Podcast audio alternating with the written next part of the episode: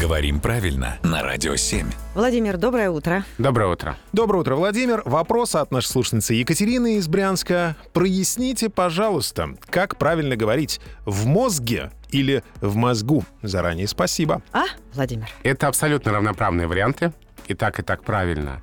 И на самом деле случай, что у нас в одном и том же падеже предложенном разные окончания, это связано с историей русского языка, потому что когда-то было гораздо больше типов склонения существительных, не три, как сейчас, а шесть, в два раза больше. И когда вся эта система разрушалась очень долго, то разные окончания из разных древних типов склонения встретились в рамках одной поддержной формы. Иногда расходились по значению, иногда нет, но вот с этим как раз связано то, что у нас есть для одного слова два окончания. Можно говорить в мозге, можно говорить в мозгу. В стоге, в стогу? Да, такая же ситуация, и так, и так правильно.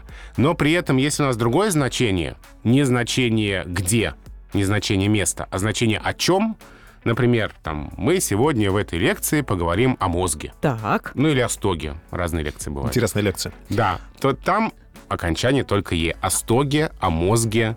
А, вы имеете в виду о мозгу поговорим? Так, так и Так не нельзя, говорят. Ой, Вот так Фу, нельзя ну, уже, так, да. так нельзя. как-то и не говорится. Вот так нельзя. Если хотите об этом поговорить, Нет? то о мозге. Хорошо. Спасибо, Владимир.